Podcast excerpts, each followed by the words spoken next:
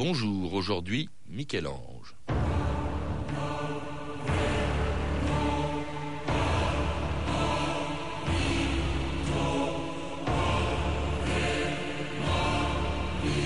Il a vécu seul comme un bourreau.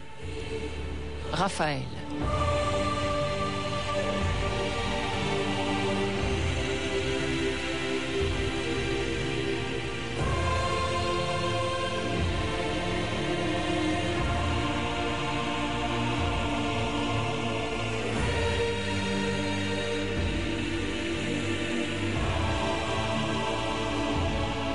Mille ans d'histoire.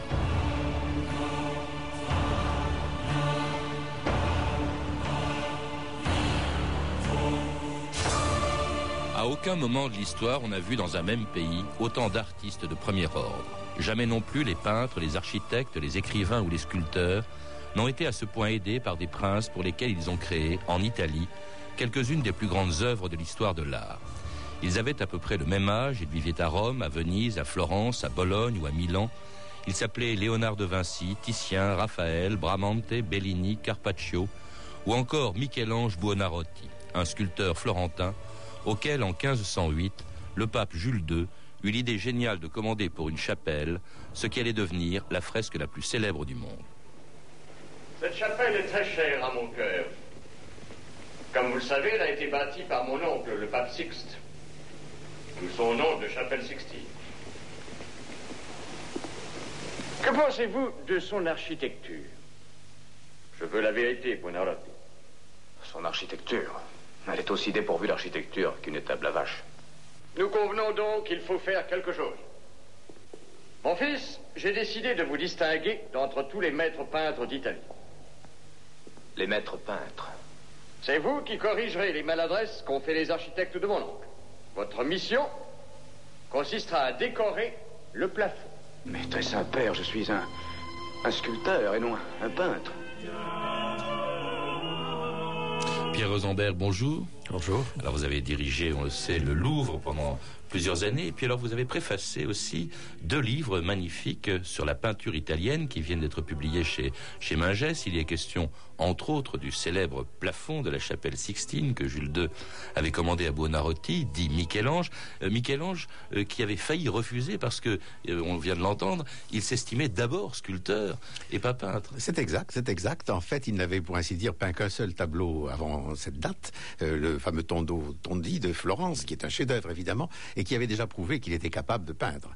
Et en fait, euh, Jules II savait ce qu'il faisait en approchant euh, Michel-Ange et, en lui demandant cette tâche. La, voûte elle-même n'avait pas été peinte. Les, quand Sixte IV euh, fait construire la chapelle qui porte son nom, les murs sont peints par des artistes florentins.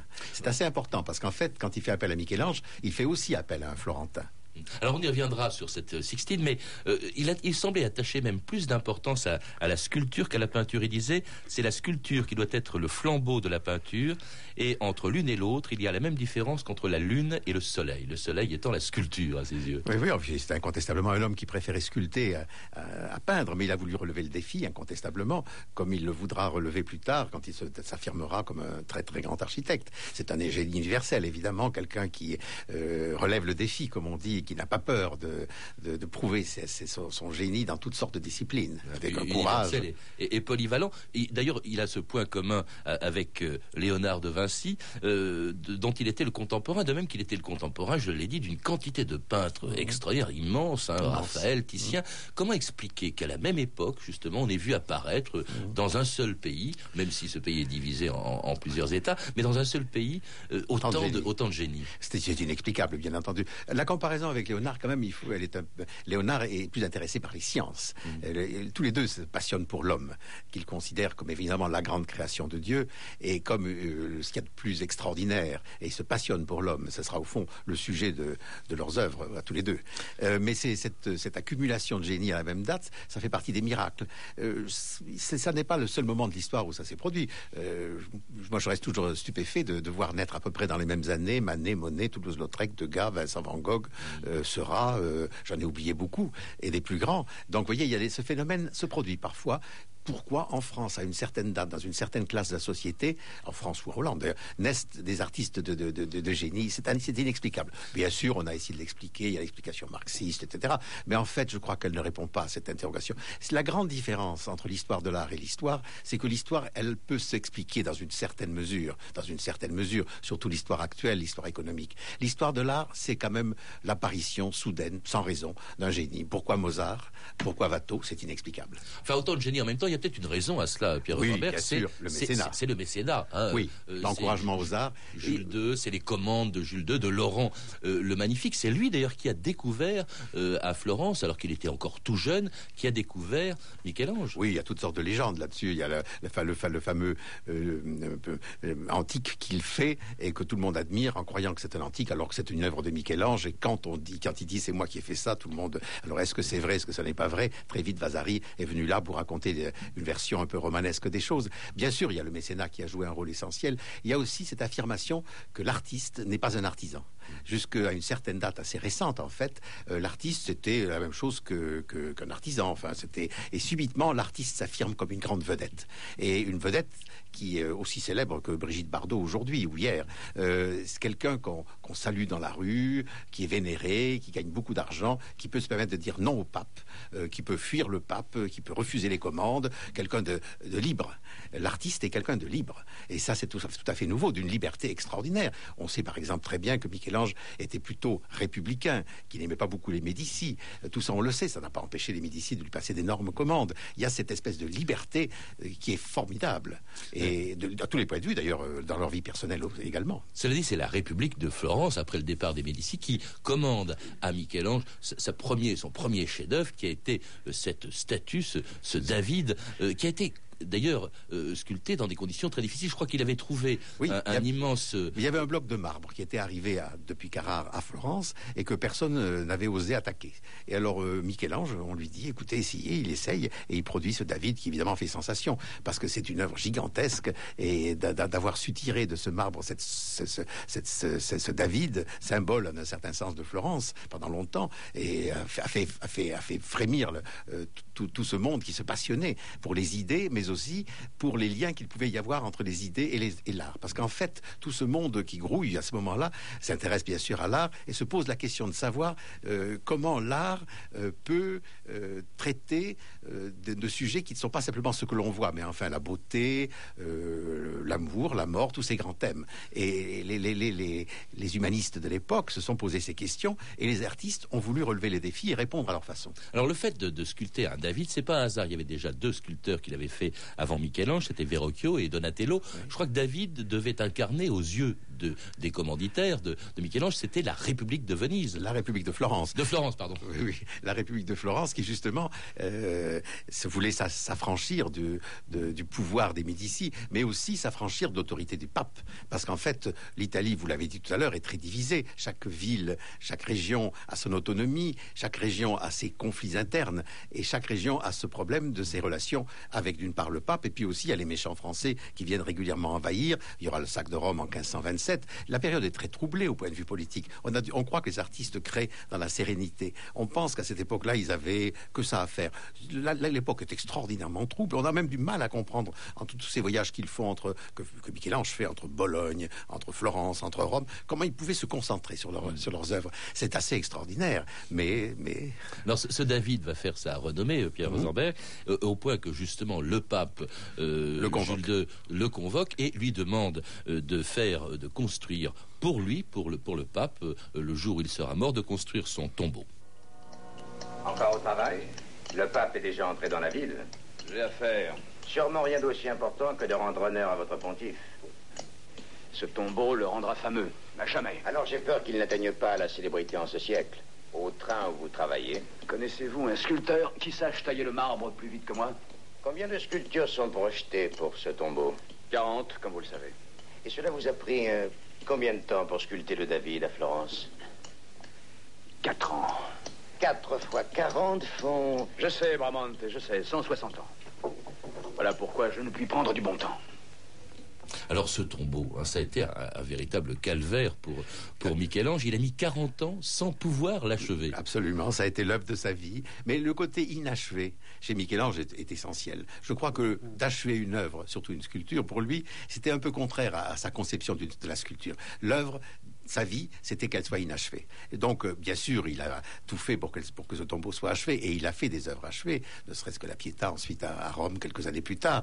Mais, mais en fait, euh, je crois que ce côté inachevé, ça devait quand même, comme d'ailleurs chez Léonard, jouer un rôle dans sa conception des, arts. Oui, mais celle-là, hein, c'était 40 ans dessus quand même. Je crois que le Louvre, vous, bah, avez vécu à côté des esclaves, c'est-à-dire un, morceau du, tombeau de, de Jules II qui, n'a jamais vu le jour. Une des vedettes du Louvre, il faut bien le reconnaître. Les gens viennent au Louvre en partie pour les esclaves. Ça fait partie des, quatre ou cinq euh, euh, incontournables du musée. Alors on disait Pierre Rosenberg qu'il euh, était polyvalent, dont sculpteur. Ensuite, nous le verrons avec la Sixtine, peintre. Mais aussi, c'est moins connu, il était poète. Un très beau poète, un très beau poète, très beau poète, difficile à traduire, je crois, mais très beau poète, très fier de ses poèmes. Eh ben Stéphanie, justement, on a retrouvé quelques-uns. Stéphanie, la revue de texte. Oui, Michel-Ange était poète et pas seulement dilettante. Hein, un de ses amis raconte vers l'âge de 29 ans, Michel-Ange resta quelque temps sans faire aucune chose en sculpture et en peinture. Il se consacrait à la lecture des poètes et à composer des sonnets pour son plaisir. pour son plaisir et aussi euh, sans doute pour exprimer plus intimement que dans le marbre peut-être sa souffrance intérieure et sa solitude. Je reste seul à me consumer quand le soleil dérobe au monde sa lumière. D'autres, c'est par plaisir qu'ils s'étendent à terre. Moi, c'est dans mon malheur pour gémir et pleurer dans son sonnet à Jules II, Michel-Ange peut aussi exprimer hein, toute sa rage contre l'absolutisme du pape qu'il qualifie de rouvre desséché. De longue date, ton fidèle serviteur, je t'appartiens comme au soleil ses rayons mêmes. Malgré tout, mon temps ne t'est rien. Tu n'en as cure, et plus je m'évertue, moins j'ai l'heure de te plaire. il dénonce aussi l'esprit mercantile qui s'est emparé de Rome. Ici, on vous fait d'un calice un casque, un glaive, et le sang du Christ se trafique à pleine main. De la croix des épines, on forge des lances, tant et si bien que le Christ même perd patience. En plus comique, euh, Michel-Ange écrit aussi son épuisement à peindre pendant des heures la voûte de la chapelle Sixtine. À travailler tordu, j'ai attrapé un goitre, comme l'eau en procure aux chats de Lombardie, à moins que ce soit de quelque autre pays. Et j'ai le ventre à force collé au menton, ma barbe pointe vers le ciel, je sens ma nuque sur mon dos. J'ai une poitrine de harpie et la peinture qui dégouline sans cesse sur mon visage en fait un riche pavement. Mes lombes sont allées se fourrer dans ma panse, faisant par contrepoids de mon cul une croupe chevaline et je déambule à l'aveuglette. Mais la plupart des sonnets de Michel-Ange sont dédiés à l'amour de sa vie. Enfin, on pense que c'est l'amour de sa vie, le beau romain Tommaso Cavalieri. Tu sais bien, mon Seigneur, que tu sais que je m'en suis venu jouir de toi de plus près. Et tu sais que je sais que tu sais qui je suis. À nous fêter alors, pourquoi tarder ainsi? Michel-Ange, d'ailleurs, ne cache pas sa préférence pour les hommes. L'amour auquel je songe tend vers les hauteurs, mais tout autre est celui des femmes. Un cœur sage et viril ne doit pas se consumer pour elles. L'un vous attire au ciel et l'autre vers la terre. L'un dans l'âme est logé, l'autre habite les sens et décoche sa flèche à vie les bas objets. C'est étonnant, hein on, sait peu de choses de la vie privée de, très peu de, Michel-Ange, parce qu'on dit que c'était un bourreau, c'est Raphaël qui disait c'est un bourreau de travail. Hein, c'est un bourreau de travail, c'est un, bourreau de travail. Mais il y en avait une quand même de vie privée. Il y avait une vie privée, parce que vous avez dit, vous avez parlé du jeune homme, mais il y avait aussi la colonna qui a joué un grand rôle et qui a été sans doute une grande passion intellectuelle de, de Michel-Ange. Est-ce qu'il était homosexuel, est-ce qu'il était bisexuel, comme sans doute Raphaël? À l'époque, tout ça n'avait pas la connotation actuelle. Mais je voudrais revenir sur plusieurs choses de, de ce que vous nous avez lu. Premièrement, il ne faut pas oublier qu'il était très pieux. C'était un homme profondément pieux pieux, beaucoup plus que les artistes euh, que vous avez cités tout à l'heure. Et ensuite, euh, il était désintéressé. C'est pas un homme d'argent du tout, à l'inverse d'autres artistes de l'époque. Et puis, alors, vous avez parlé naturellement de la voûte qu'il peint, que pour longtemps, on a déclaré que Michel-Ange avait peint couché sur le dos. Or, il y a un petit dessin de Michel-Ange qui prouve qu'il avait peint debout. Il était debout. Il peignait comme ça au plafond. Et le poème, quand on le lit bien, malgré la barbe, etc., prouve bien qu'il était debout pour peindre et non pas couché. D'ailleurs, vous savez, il y a des histoires célèbres euh, à ce sujet qui prouvent à quel point tout ça été chez lui quand même très conscient et très étudié. Euh, il y a l'histoire célèbre des échafaudages. Bramante. Non, on y reviendra. Mais pour ce qui concerne justement la vie privée, là, c'est, on sait, on sait pas très bien s'il était. À mon avis, il, travaillait tellement, euh, il travaillait tellement, il avait tellement d'intérêt que c'était pas, c'était pas une chose importante pour lui. On peut pas dire la même chose pour d'autres artistes que vous avez cités tout à l'heure. En tout cas, c'est un homme, Giovanni, qui a dédié cette pavane écrite par Michel-Ange. Già fatto un gozzo in questo stento. Come fa l'acqua gatti in Lombardia, ovver d'altro paese che si sia, che forza il ventre appicca sotto il mento. La barba al cielo, la scrigno e il petto fa terapia e il pennello sopra il viso tuttavia me fa gocciando un ricco pavimento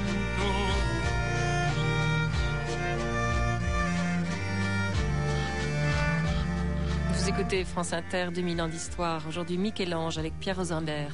Et c'était la pavane de l'ange, un sonnet de Michel-Ange sur une musique moderne de, de Philippe Edel, une pavane dans laquelle Michel-Ange décrit la souffrance justement euh, qu'il a eue pour peindre la, la, chapelle Sixtine. Alors, avant de parler de cette, de cette voûte, c'était d'abord un chantier gigantesque, Pierre Rosenberg. C'était le chantier du Vatican que voulait Jules II. Que voulait Jules II, qui était, qui se voulait par là euh, le pape euh, le plus puissant. Enfin, il se voulait la, la puissance non seulement spirituelle, mais aussi terrestre, matérielle, une vraie puissance. Et les œuvres d'art, leur beauté, tout ça faisait partie. Il voulait en imposer. C'est déjà Louis XIV, si l'on veut dire. Il se refusait rien. Il avait mobilisé tout ce que l'art, tout ce que l'Italie comptait de plus grands artistes. Il y avait Raphaël qui tout le monde, tout le monde était là. Il voulait faire dire absolument tout le monde. Mais en fait, il se refusait rien. Mais il avait des limites d'argent et sans arrêt, on, on voit que euh, Michel-Ange, pour payer ses ouvriers, pour payer tout ça, réclame de l'argent qu'il n'obtient pas. C'est pas aussi simple que ça. Il avait beaucoup d'argent, mais les guerres coûtaient cher car c'était un pape guerrier et tout ça. Euh, en fait, il était, il vivait un peu au-dessus de ses moyens. Alors, contrairement à la basilique Saint-Pierre, qui, est, qui, est neuve à l'époque de Jules II, que Jules II fait construire par Bramante, mhm. euh, cette chapelle Sixtine, elle, elle est vieille et, elle est assez moche en fait. Elle est assez moche. Elle, elle croulait. C'est pour ça que Sixte IV, l'oncle donc, avait décidé de la, de la, de la, reconstruire et de la faire orner euh, par des, euh, les murs latéraux par les, les principaux artistes florentins de l'époque. Mais la voûte était elle-même une voûte assez bêtasse avec un ciel étoilé, croit-on. Et c'est là que justement ça, on s'est dit non, il fallait la peindre et on a demandé à Michel-Ange. Ce qui est intéressant, c'est un petit peu comment il s'y prend. On a très longtemps, euh, on s'est posé la question, bien sûr c'est de la fresque, ça c'est bien clair, mais comment peignait-il? Alors le sait maintenant un peu mieux. Il utilisait toutes sortes de méthodes. D'abord il utilisait ses doigts pour peindre. On a toujours cru qu'il peignait avec ses ah pinceaux, mais il y a des traces de doigts. Très clairement, il peignait. Parce qu'en fait, la vraie difficulté pour peindre une voûte, et c'est en fait ce qui explique le prestige qu'ont eu les plafonds dans l'histoire de la peinture, c'est que quand vous peignez, en général, vous voyez ce que vous faites. C'est ça, c'est la définition même de la peinture. Vous voyez, vous avez sous les yeux. Quand vous peignez une voûte, il faut que vous descendiez en bas pour vous rendre compte de l'effet que, que, ça produit. Et il ne pouvait pas descendre en bas. Il pouvait pas. Il pouvait de temps en temps, mais il voyait rien puisqu'il y avait les échafaudages. Donc il faut une capacité extraordinaire d'imagination de, pour pouvoir peindre quelque chose qu'on ne voit pas. D'où le prestige qu'ont eu jusqu'à Tiepolo les peintres de, plafond. Et puis un travail énorme. Il faut se rendre compte des dimensions du plafond. Je crois que c'est la plus grande fresque du monde, le plus grand tableau du monde. 500 mètres, 520, 530 mètres carrés de peinture. Oui, mais enfin ça, bon, très bien. Mais c'est surtout le, le fait que on ne voit pas ce que l'on fait. Vous imaginez? Donc, euh, comment faisait-il justement pour, pour, pour, pour, voir un peu plus ce qu'il faisait? Donc, il peignait avec les doigts, je l'ai dit, mais en gros, il utilisait de cartons, de grands cartons qu'il avait, et il faisait des petits trous dans les, dans cartons qu'il appliquait sur le plafond, et il soufflait de la, du charbon et sur, dans les petits trous et ça laissait une trace qui lui permettait ensuite de, donc, de peindre quelque chose qu'il avait déjà quand même conçu intellectuellement. Et, ou bien il faisait, il y avait d'autres techniques, mais celle-là, cette, technique-là, cette technique du poncif, est une technique qu'on a découvert quand on a restauré le, plafond. On a vu des traces de noir encore de ce charbon qui était resté. Alors il travaillait seul aussi. D'abord c'était épuisant. Moins seul hein. qu'on l'a dit. Euh, ah il, y a, il, y a, une légende célèbre où il dit il fiche tout le monde à la porte. C'est vrai, mais il avait quand même besoin de gens pour lui préparer les couleurs, pour lui broyer les couleurs et pour lui préparer aussi l'enduit sur lequel il peignait. Parce que ça se faisait par ce qu'on appelait des giornate, des journées. Il- on, on lui préparait un jour un carré, on le voit très clairement, un, un carré de- de- d'un enduit sur lequel il peignait, soit en utilisant le poncif, soit en, en gravant euh, au trait sur ce, à partir du carton. Mais donc, si vous voulez, euh, il avait quand même besoin d'a- d'assistants autour de lui. Il avait aussi besoin de gens qui lui apportaient à manger. Donc, c'est- c'est pas aussi simple que ça. Donc, il y a, il y a toujours chez Michel-Ange, euh, c'est- c'est c'est devenu un héros. Donc, euh, il y a une héroïsation de ce qu'il était. C'était quand même un être humain. Oui, héros aussi parce que il a quand même survécu ou il a subi, il a dû subir l'hostilité de quelques cardinaux effrayés par son travail. À la vue de Dieu, dans la maison de sa gloire, spectacle obscène, honteux, honteux et obscène. Cet artiste tire son, son inspiration des Grecs qui glorifiaient la nudité. Il a transformé la chapelle de votre sainteté en un temple païen. Eh bien, Buonarroti, qu'avez-vous à dire? Rien. Rien. Alors, devrais-je écouter ces critiques et faire repeindre les murs? Le livre de la Genèse dit que Noé était nu. Dois-je corriger les saintes écritures et lui passer un pantalon? Vous profanez les Écritures. Le nu n'est pas un sujet convenable en peinture. Alors Dieu lui-même est un profanateur. C'est lui qui a créé l'homme à sa propre image. Blasphémateur. Il a créé l'homme avec fierté et sans honte. Et ce sont les prêtres qui ont inventé l'opprobre. Maintenant, hérétique. Je peindrai l'homme tel que Dieu l'a fait, dans la gloire de sa nudité. Je dis que je peindrai la vérité, n'en déplaise à tous les bigots et les hypocrites de Rome. Pourquoi avez-vous amené des butors à juger mon œuvre?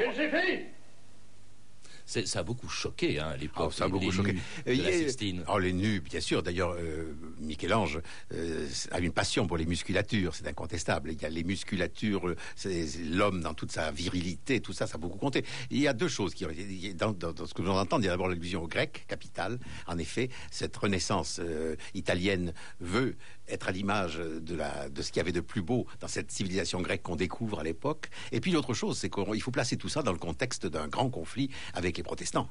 Et incontestablement, il y a là-dedans, dans cette commande et dans tout ce qui se passe à Rome à ce moment-là, un défi à relever devant la, la montée du protestantisme dans le Nord. Et ça, tout ça, euh, c'est, c'est, euh, vous avez parlé des grands artistes, tout, euh, vous n'avez pas cité Véronèse. On sait que les conflits sur certains tableaux de Véronèse proviennent de ce qu'on les a interprétés comme des allusions euh, à vision protestante de la religion. Alors, ce qui a beaucoup plus choqué encore que la voûte de la chapelle Sixtine, C'est ce qu'il a peint euh, 22 ans plus tard, je crois, euh, toujours dans la même chapelle Sixtine, c'est-à-dire le, le jugement de Dieu, euh, où là, effectivement, Dieu et, et tous les personnages de, de ce nus. tableau sont, sont tellement nus, d'ailleurs, qu'on a demandé à un peintre, après lui, de, de cacher le sexe de, de ce qu'on voit d'ailleurs de la Sixtine, et pas entièrement de, de, Michel-Ange. Hélas, il y a ce, ce peintre qu'on appelait Il Braghettone, Il parce qu'il avait caché le sexe de tous les... Mais vous savez, c'est très curieux cette histoire des nus. euh, Et euh, d'abord, il y a des parties à, à- l'actuelle encore où on voit très clairement les ajouts faits par il Braghetto, et Daniel da Voltaire, à moins que ce soit Sébastien Del Piombo, qui est donc peint ces, ces morceaux de peinture. Mais ça, la chose n'a pas cessé. Je lisais tout récemment que Pie XI, euh, d'après un historien d'art très célèbre, avait l'intention de, de rajouter encore quelques pantalons devant sur certains des. C'est vous dire que Au XXe siècle, Au donc, hein. XXe siècle, Pie XI, euh, c'est tout récent. C'était pas la seule audace aussi. Euh, ce tableau, le jugement dernier, il inspire la peur. On voit un c'est- Christ c'est- presque méchant. Euh, c'est Romain Roland qui disait toute cette armée de corps gigantesques en proie à un sentiment unique, la peur. C'est quand même curieux Ah, la sur un thème religieux et sur le jugement dernier de faire peur. C'est la terreur, c'est la terreur, c'est un tableau moral. C'est, il veut faire peur pour que nous rentrions tous dans le droit chemin. Et c'est la terreur. C'est un peintre de l'excès et de la violence. Et c'est, indéniable que et il a, il a voulu convertir. L'em- L'emplacement est d'abord très important. C'est quand même la chapelle du pape. C'est là que se tiennent les plus grandes cérémonies de l'Église catholique. Euh, le- donc, euh, si vous voulez, c'est une véritable leçon. Et pour peindre ce jugement dernier, il a dû détruire Michel-Ange lui-même. D'abord, euh, un grand tableau de, de, de, de, de Pinturicchio qui était là, et puis surtout ses propres. Il, y avait de lui-même des, des, des, des bouts de Michel-Ange qu'il a détruits pour placer son jugement dernier, donc pour avoir tout le mur pour lui, et pour impressionner par ce mur tous ceux qui seraient dans cette chapelle, et à commencer par les principaux représentants du Christ sur terre. Michel-Ange est mort très vieux. euh, 64. Rosenberg, en 1564, il a 89 ans, il a survécu à tous les contemporains. Oui, y compris Raphaël, dont que nous vous avez cité tout à l'heure. Et... Et toutes ces œuvres. Alors lui, il s'est fait enterrer à Florence en cachette, hein, parce que je crois qu'à Rome, on voulait garder même son corps et pas seulement ses œuvres. C'est dit, ces œuvres sont restées pour la plupart en, en- en Italie. Euh, au Louvre, on a cité les esclaves. hein, le, le Hélas, reste. tout. oui. C'est malheureusement pas de tableau. Oui, oui, tout presque toute l'œuvre est à, est à Rome, bien sûr, et à Florence. Bien qu'il y ait quelques petits bouts à Bruges, et il y a des petits bouts à Bologne, et il y a des très beaux, des très beaux morceaux aussi à Milan, bien sûr. La dernière œuvre de Michel-Ange est à Milan, et puis euh, naturellement à Londres, au Victorian and Albert Museum, il y a des quelques très belles sculptures. Non, l'œuvre est restée en Italie incontestablement. Il est mort célèbre, comme euh, les obsèques de Michel-Ange à Florence en 1564 ont été, tout le monde y était, c'était l'événement, c'était, euh, il est mort dans une gloire immense qui était due non seulement à ses sculptures, mais aussi à, quand même à la, cou- la coupole de, Saint-Pierre. Merci en tout cas Pierre Rosenberg de nous avoir parlé et rappelé de- le personnage de Michel-Ange, aussi bien que, que sa peinture, euh, que l'on retrouve entre autres, hein, parce qu'il y en a beaucoup, dans un livre magnifique, un livre d'art dirigé par Carlo Pirovano et intitulé La peinture italienne, un livre en deux volumes réuni dans un coffret publié chez Mingès et un livre que vous avez préfacé. Et puis à lire également Michel-Ange et la chapelle Sixtine, un beau livre illustré de Marcia Hall avec des photographies de Takashi Okamura et édité par la Renaissance du livre. Très, très belle photo et très bon texte. Une historienne d'art américaine. Ouais. Très bon texte, très facile d'accès et qui donne euh, cette idée de ce personnage extraordinaire, hors mesure, bouleversant, tragique, qui est Michel-Ange. et surtout de cette chapelle Sixtine dont nous avons parlé, son- mais qui hélas à la radio évidemment on ne peut pas voir. Tant mieux, tant mieux, ça donne envie d'aller la voir. C'est beaucoup mieux. Vous avez pu entendre des extraits du film de Carol Reed, L'Extase et l'agonie, avec Charlton Heston dans le rôle de Michel-Ange, disponible, un très bon film, disponible en cassette chez RCV Vidéo. Vous pouvez retrouver ces renseignements en contactant le service des relations avec les auditeurs au 0892 68 10 33, 34 centimes d'euros la minute ou consulter le site de notre émission sur franceinter.com. C'était 2000 ans d'histoire la technique Christophe Goudin, documentation Virginie Bloch-Lenné et Claire Tesser, revue de texte Stéphanie Duncan, une réalisation de Anne Kobilac. Une émission de Patrice Gélinet.